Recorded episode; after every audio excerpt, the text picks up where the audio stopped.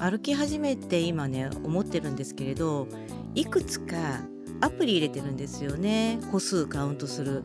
でふっと思ったんですよ。あこういう時にステップンとか入れとくといいんだろうなーって。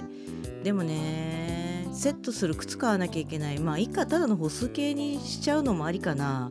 うーんマイルズ健やかんぽそしてコカ・コーラのアプリ。結構そこら辺でもチケットもらえるしなーって思うとわざわざ入れる必要ないのかうん